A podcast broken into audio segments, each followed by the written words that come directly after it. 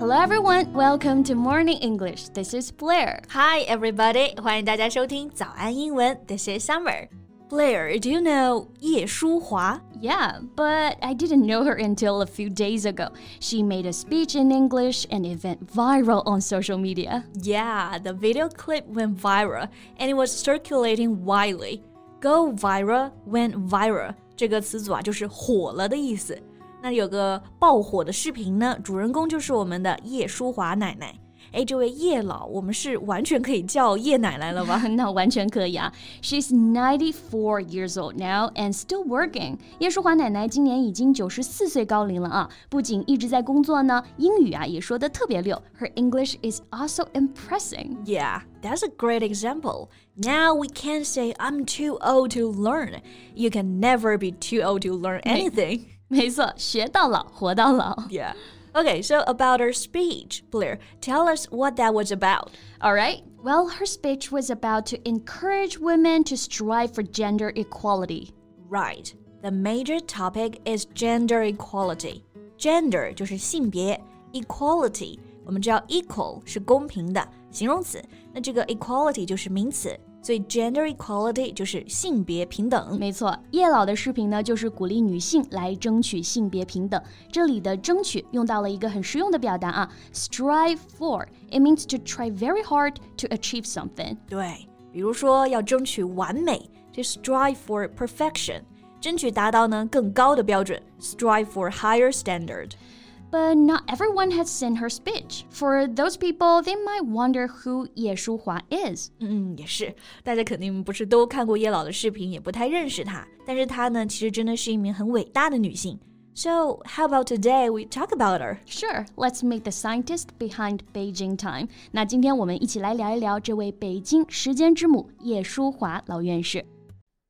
在节目的开始，给大家送一个福利。今天给大家限量送出十个我们早安英文王牌会员课程的七天免费体验权限，两千多节早安英文会员课程以及每天一场的中外教直播课，通通可以无限畅听。体验链接放在我们本期节目的 show notes 里面了，请大家自行领取，先到先得。Okay, so about 叶舒华，you just gave away the first clue of her identity. 关于叶老的身份，你刚刚给了第一条线索啊。嗯，The scientist behind Beijing time 是北京时间之母。Yeah, for those who have traveled or studied abroad, Beijing time can mean a lot to them. Yeah, the time at home is very comforting. Yeah, 北京时间就是 Beijing time，对于在国外的人来说，这就是家的时间。 而且像你在酒店啊、新闻里面啊出现这个北京时间，大家都习以为常了。But actually took a lot of effort to improve the precision of our measurement of universal time. 对，像这个时间系统啊，也不是说就是大家互相拿着钟表对对时间就行了，其实需要呢很精细的天文测量和授时。那这个北京时间建立起来背后的人，就是我们的叶舒华院士。She helped establish the official national standard. 对，那你刚刚讲到天文测量啊，这就是它的第二个关键词了，astronomy，意思就是天文学。Yeah, she's a scientist in astronomy, so she's an astronomer. I think our listeners might get confused about these two words, astronomer and astronaut. 没错，刚刚贝贝老师说的这两个词啊，是不是感觉听上去像一个词？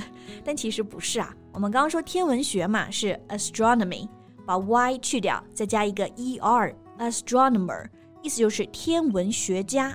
这两个词重音是一样的。Yeah, but astronaut means someone who goes to space, traveling and working in a spacecraft. 这个 astronaut 重音不一样了，而且意思其实指的是宇航员。对的，这是完全不同的两个词啊。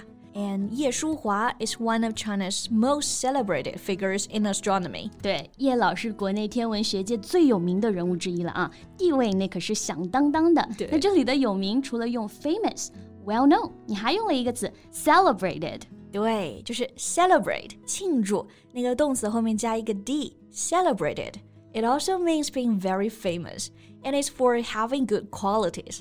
这个词啊是特别正面积极的词，就是说一个人是因为有特别好的品质，然后来出名了。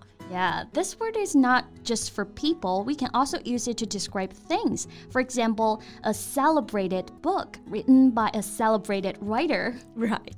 呃，那叶老呢是响当当的人物，She's a celebrated figure。这里的人物用到的是 figure 这个词，意思就是 person。Even as a celebrated figure herself, she says at the forum that she also had to overcome restrictive gender stereotype at work. Right. She was talking about gender equality.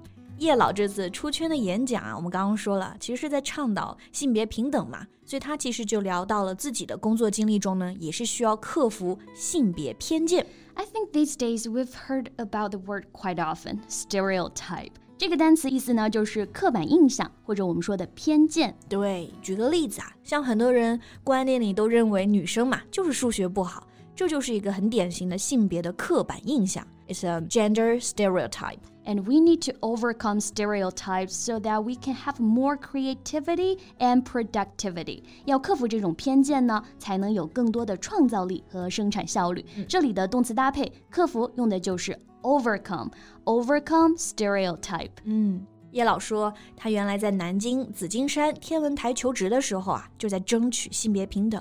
因为当时招人呢，就只要男生，他气不过，写了一封长信，附上了五个一定要请他的理由。And then she got the job. Right, she managed to overcome stereotype and showcased women's power.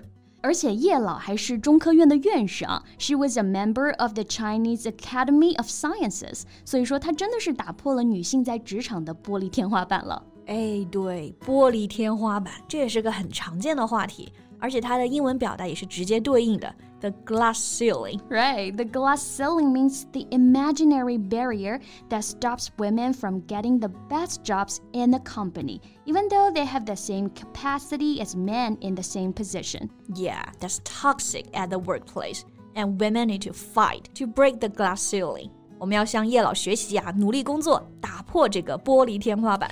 And do you know that an asteroid was named after 叶舒华 in 1994? Yeah, she's worth it. An asteroid 就是小行星，就是说呢，有一颗行星啊，都是以我们的叶叔华院长命名的。对，叶叔华星啊。嗯 we would think that's romantic, but she said it's kind of meaningless because an asteroid is ugly and is nothing but a waste in space. 他自己倒觉得小行星呢外形很丑，是宇宙空间的废物，所以能看出来月长的性格啊，真的是率真到可爱。但其实这是对他成就的认可嘛。那这呢就会一直在时间长河中熠熠生辉了。Yeah, that's right. She has devoted all her life to astronomy and is a true role model, not only for women, but for all humankind. Right. 科学无边界，性别呢也无界限。Like what she said in her speech, if you want to get something, you have to fight for it. You must show your ability. 想要什么就努力的自己去争取，男女都一样。好了，那我们今天的节目呢就聊到这里了。so thank you so much for listening. This is Blair. This is Summer. See you next time. Bye. 今天的节目就到这里了。如果节目还听得不过瘾的话，也欢迎加入我们的早安英文会员。 成为会员，您就可以无限畅听我们每天一场免费的中外教直播课，以及两千多节原创系统课程了。今天我们限量送出十个七天免费试听权限，试听链接放在我们本期节目的 show notes 里了，请大家自行领取，先到先得。